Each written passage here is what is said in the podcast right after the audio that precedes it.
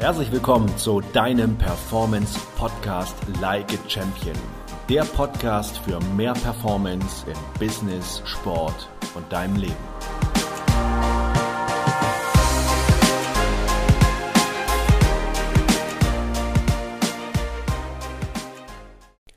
Und damit ein Hallo und herzlich willkommen zu einer neuen Podcast-Folge. Heute soll es mal darum gehen, für dich herauszufinden, wie mental stark bist du eigentlich, auch im Vergleich zum Durchschnitt. Und dafür habe ich mir mal zehn Eigenschaften, zehn Zeichen herausgesucht. Und für dich wird das Spannende sein, dass du für jedes dieser Eigenschaften mal für dich reflektieren kannst, hey, wie bin ich denn da eigentlich unterwegs und wie gut klappt das schon bei mir? Und dieses men mentale Stärke, dieser Begriff, klar, wir kennen ihn viel aus dem Profisport, aber er wird in der heutigen Zeit, wo es darum geht, immer mehr Leistung zu erbringen, immer weniger Zeit, wir haben immer mehr Störfaktoren, Ablenkung, Einflüsse auf unseren Körper und unseren Geist. Und daher wird es für jeden Menschen wichtig, dass er sich eine gewisse mentale Stärke oder ich nenne es mal eine psychische Widerstandskraft aneignet und antrainiert. Und gerade dieses Trainieren, das geht das schauen wir uns jedoch in einem anderen Podcast an. Und daher wird dir jetzt immer klarer, dass natürlich es Sinn macht, sich diese mentale Stärke aufzubauen, weil wie oft ist es so, dass wir uns von Dingen abbringen lassen. Mentale Stärke wird oft definiert, dass wir ja in der Lage sind, Ziele zu erreichen, dass wir uns gut fokussieren können. In der Definition befinden sich dort sehr, sehr viele Unterbegriffe, es geht auch um das Wegstecken von Rückschlägen, der Umgang mit Fehler und Niederlagen und natürlich auch dieser unbändige Wille, wirklich das zu wollen. Und im Profisport geht es natürlich sehr viel um diese Extremsituation, dann zu performen, wenn es drauf ankommt. Nur ich glaube, dass diese mentale Stärke und diese Eigenschaften im gesamten Alltag viel, viel wichtiger sind, weil wir sie jeden Tag brauchen. Und damit lass uns gleich mal einsteigen in diese erste Eigenschaft, wo man sehen kann, wo du sehen kannst, bin ich denn stärker als der Durchschnitt? Und die erste Eigenschaft, die mental starke Menschen haben, sie sind in der Lage, ihre Emotionen zu kontrollieren. Es geht also um Emotionskontrolle. Ein simples Beispiel, eine junge Familie, gerade Eltern geworden, das Kind äh, schreit nachts und äh, sie werden wach. Und dann ist die Frage, wie gut können sie ihre Emotionen dort kontrollieren? Sind sie sauer, sind sie angespannt oder sind sie in der Lage, dort einen Zusammenhang herzustellen, dass sie sagen, okay, das Kind schreit, ja, es bekommt gerade vielleicht äh, die neuen Zähne, das tut halt weh. Oder die Situation, die wir alle kennen, wir sind mit dem Auto unterwegs auf der Autobahn und vor uns schert einer aus und wie reagieren wir dann? Lassen wir unseren Emotionen freien Lauf oder sind wir in der Lage, cool zu bleiben? Relaxed zu bleiben, weil es heißt ja immer so schön, wir regen uns auf. Wer regt sich auf? Ja, ich. Und das macht extrem was mit mir. Und diese Fähigkeiten, auch seine Emotionen zu kontrollieren, und wir alle kennen vielleicht noch diese Szene im Fußball, Frankreich, Italien, es ist die Nachspielzeit und dieser unglaublich gute Fußballer Zinedine Zidane streckt seinen italienischen Gegenspieler mit einem Kopfstoß nieder, rote Karte, Turnier aus. Und genau dort hatte er seine Emotionen nicht im Griff. Und mental starke Menschen sind in der Lage, in diesen Situationen ihre Emotionen gut steuern zu können. Was wichtig dabei ist, es ist kein Unterdrücken, sondern es ist ein Gegensteuern. Unterdrücken, das macht natürlich nicht viel Sinn, sondern es ist ein Gegensteuern. Es ist etwas, Sie finden einen ja, eine, einen Grund, ein Ziel, warum sie sich jetzt anders verhalten möchten. Da geht dann die Frage im Kopf einher, woran möchte ich jetzt denken? Also es ist ein unbändiger Wille, sich gut zu fühlen. Es ist ein unbändiger Wille, sich nicht von diesen Dingen aus der Ruhe bringen zu lassen. Und dort spielen natürlich auch die anderen Eigenschaften, die du gleich hören wirst, eine große Rolle. Ähm, die ja, begünstigen sich gegenseitig und daher ist es wichtig, dass wir dort aber auch in der Lage sind, erst einmal zu erkennen, oh, worüber rege ich mich gerade auf? Wie fühle ich mich gerade? Will ich das überhaupt? Und das wäre ein erster Ansatzpunkt auch für dich, dass du vielleicht mit diesem Ziel durch die Welt gehst ab sofort, dass du dich die meiste Zeit des Tages gut fühlst. Ist eine schöne Definition von Erfolg eines amerikanischen Trainers, der eben sagte, ja, für ihn ist es nicht das dicke Auto, das Geld, es ist, sich die meiste Zeit des Tages wirklich gut zu fühlen. Also daher schau mal bei dir, wie gut du deine Emotionen im Griff hast. Im zweiten Punkt geht es um etwas, wo so viele Menschen massive Probleme haben. Es ist die Eigenschaft, es immer anderen recht machen zu wollen. Und mental starke Menschen machen genau das nicht. Sie machen es nicht immer allen Menschen recht. Sie sind auch mal in der Lage, Nein zu sagen. Denn vielleicht kennst du diesen Satz, wer den Zielen, wer keine eigenen Ziele hat, folgt den Zielen von anderen. Und natürlich ist es so, dass viele Menschen, es ist ihnen wichtig, was andere über sie denken. Nur in dem Moment, wo du immer Nein zu dir selbst sagst und Ja zu dem anderen, obwohl du das gar nicht willst, trainierst du auf einer unterbewussten Ebene, dass du dich klein machst, dass du dir selber schadest, weil du dich immer hinten anstellst. Du machst den anderen immer größer, immer wichtiger, aber dich selber nicht. Und da darfst, da darfst du ein, ein klein wenig diesen positiven Egoismus lernen, weil du tust den anderen damit nicht gut.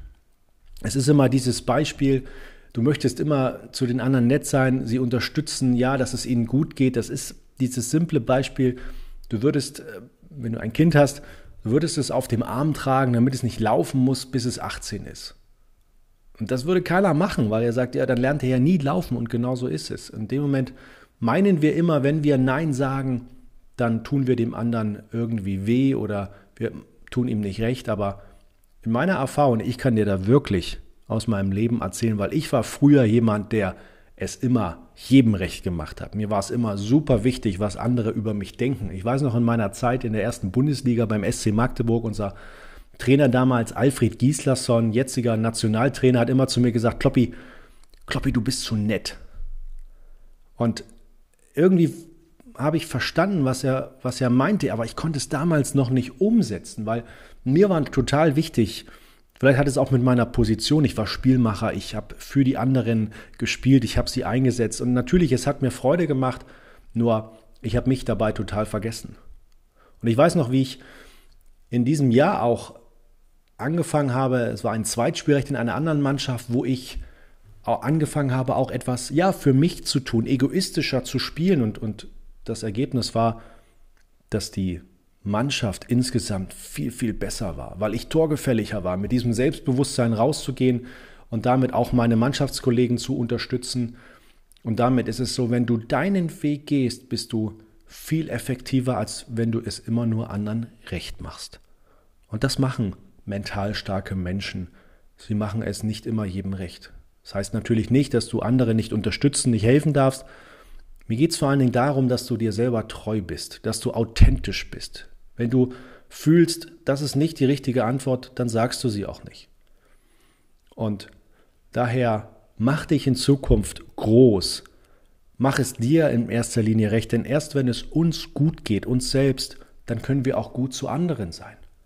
Weil vielleicht hattest du auch schon mal solche Phasen, wo es dir selbst nicht gut ging und du warst keine gute Hilfe für dein Umfeld. Also daher auch diese Eigenschaft, es dir selbst recht zu machen und nicht immer allen anderen, eine sehr, sehr wichtige auf dem Weg zu deiner mentalen Stärke.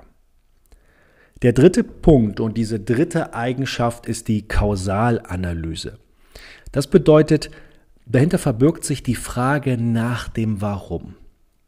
Denn mental starke Menschen sind sehr reflektierend. Sie sind in der Lage, sich zu hinterfragen, warum habe ich mich gerade so verhalten? Warum fühle ich mich gerade so und so?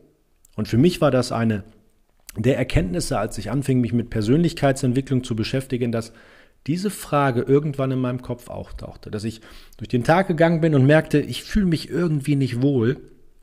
Und da war dieses Warum, da war diese Reflexion, dass ich sagte, hey, was ist denn gerade los? Woran habe ich denn gedacht? Gibt es irgendwas, was mich gerade ärgert? Möchte ich mich so fühlen? Nee, möchte ich nicht.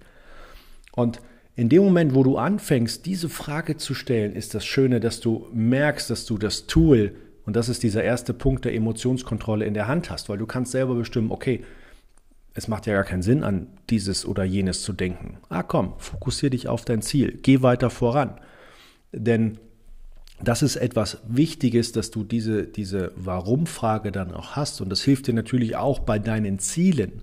Wenn du sehr gut in dieser Warum-Frage, in dieser Reflexion bist, kannst du natürlich auch aus diesen Fehlern oder Niederlagen auf dem Weg zu deinem Ziel lernen und die richtigen Lehren daraus ableiten und dann natürlich deinen Weg viel, viel besser und vorangehen.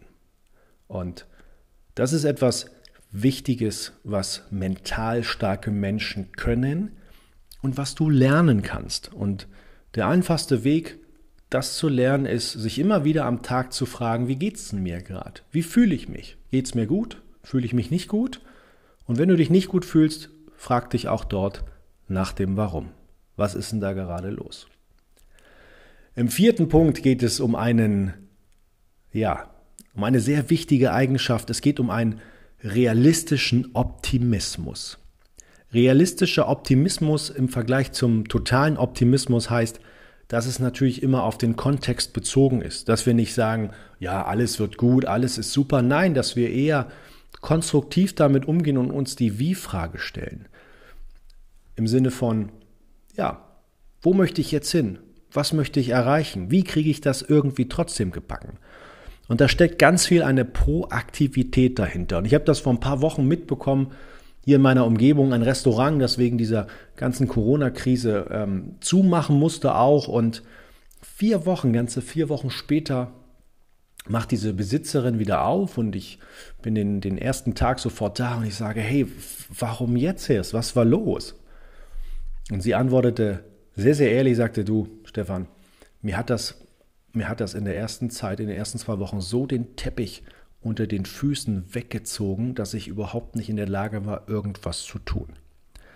Und da war natürlich diese Eigenschaft des realistischen Optimismus noch nicht so noch nicht so ausgebildet und das ist etwas, was wir lernen können. Erstmal das Gute an der Sache zu sehen, erstmal den Blick auf die Chancen zu richten. Also ganz, ganz wichtig dort eben zu erkennen und das machen mental starke Menschen. Sie sagen, ich bin Teil der Lösung und nicht Teil des Problems. Ich schaue eher auf die Lösung, ich schaue nicht auf das Problem.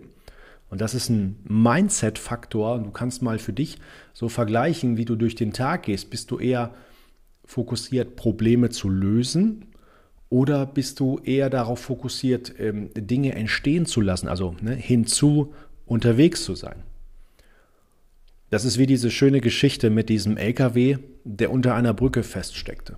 Und diese Ingenieure maßen die Brücke, guckten sich oben an, was da los ist. Und dann kam auf einmal ein kleiner Junge vorbei und sagte ganz locker, hey, lass doch die Luft aus den Reifen. Und schon passt er wieder durch. Und das ging auch. Nur er war so, so schlau und hat darauf fokussiert, wie können wir das lösen? Wie ist es möglich? Also es geht immer wieder darum, im realistischen Optimismus, wenn du eine Situation hast, für dich zu fragen, was hat das jetzt Positives für mich zu bedeuten? Was kann ich jetzt tun? Was geht trotzdem? Welche Möglichkeiten habe ich jetzt dort loszulegen? Und ja, schau doch mal bei dir, wie optimistisch bist du in deinem Alltag? Wie gehst du an diese Probleme ran? Wie sieht das bei dir aus? Der fünfte Punkt ist etwas, was ja mental sehr, sehr wichtig ist. Denn auf der einen Seite ist es wichtig, dass wir unsere Ziele und Stärken kennen, aber oft ist es genauso wichtig, und das ist jetzt der fünfte Punkt, dass du deine Ängste und deine Schwächen kennst. Denn immer wenn du diese Sachen kennst, dann weißt du auch, was du tun kannst, um sie zu eliminieren, um sie vielleicht auch zu delegieren oder auch zu automatisieren. Und ich habe letztens in einem Coaching einen Profi-Handballer gefragt, sag mal, dieser ja, unglaublich gute Handballer Nikolai Karabatic, ein französischer Nationalspieler, der was weiß ich, wie oft die Champions League gewonnen hat und unglaublich erfolgreich war. Und ich fragte ihn, sag mal, wie oft hat er einen Hüftwurf gemacht? Und er sagte, ich kann mich überhaupt nicht daran erinnern. Und ich sage, irgendwie ich auch nicht. Das bedeutet, auch er hat seinen Fokus nicht so sehr auf seine Schwächen gelegt, sondern er hat unheimlich viel an seinen Stärken gearbeitet. Und dadurch kann er das aber machen, wenn er sie auch kennt. Und immer wenn wir Schwächen und Ängste haben, ist es wichtig, dass wir in der Lage sind, dort manchmal einfach durchzugehen. Denn wir müssen manchmal einfach uns diesen Ängsten stellen und diesen Schwächen, um einfach dorthin zu kommen. Und der einfachste Weg dazu ist, ich nenne es immer den Kompetenzerwerb. Denn es gibt manchmal Dinge, die können wir nicht delegieren oder automatisieren, aber wir können uns in einem Bereich so eine hohe Kompetenz aneignen, dass dadurch die Ängste und Schwächen verschwinden. Es war im Jahr 2012 und ich begann für die, die Organisation und diese Trainingsmethode Live Kinetik, ein Gehirntraining, Ausbildung zu halten. Und eine meiner ersten Ausbildungen war nicht in Deutschland, nein, es war in Schweden. Fünf Tage auf Englisch in Schweden. Und du kannst dir vorstellen, mir haben da wirklich die Knie gezittert. Nur, ich hatte damals einfach noch nicht diese großartige Kompetenz, mich vor Leuten hinzustellen und zu sprechen. Die Methode war neu. Ich habe das damals noch nicht so lange gemacht und damit habe ich natürlich Blut und Wasser geschwitzt. Nur ich bin dann durch diese Angst durchgegangen und ich habe das trainiert und trainiert, um mir diese Kompetenz anzueignen und somit wird die Angst immer weniger und weniger. Also daher nimm du auch mal ein Blatt Papier und notiere dir, was sind denn eigentlich deine größten Ängste? Was glaubst du, was sind deine Schwächen? Und dann frag dich, wie kann ich das alles eliminieren, automatisieren oder delegieren? Dass du die Tätigkeiten, die deine Schwächen sind, dass die gar nicht mehr zu tun sind, sondern dass du dich auf deine Stärken konzentrieren kannst. Und natürlich, dass du auch weißt, was sind denn eigentlich meine Ängste und was kann ich tun, um diese zu besiegen. Denn der größte Feind der Angst ist das Handeln. Und mit diesen fünf Punkten möchte ich diesen ersten Teil dieser Podcast-Folge erstmal beenden.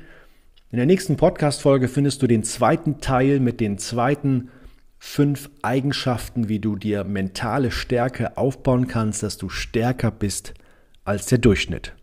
Also daher, bis zur nächsten Folge. Viele Grüße, dein Stefan.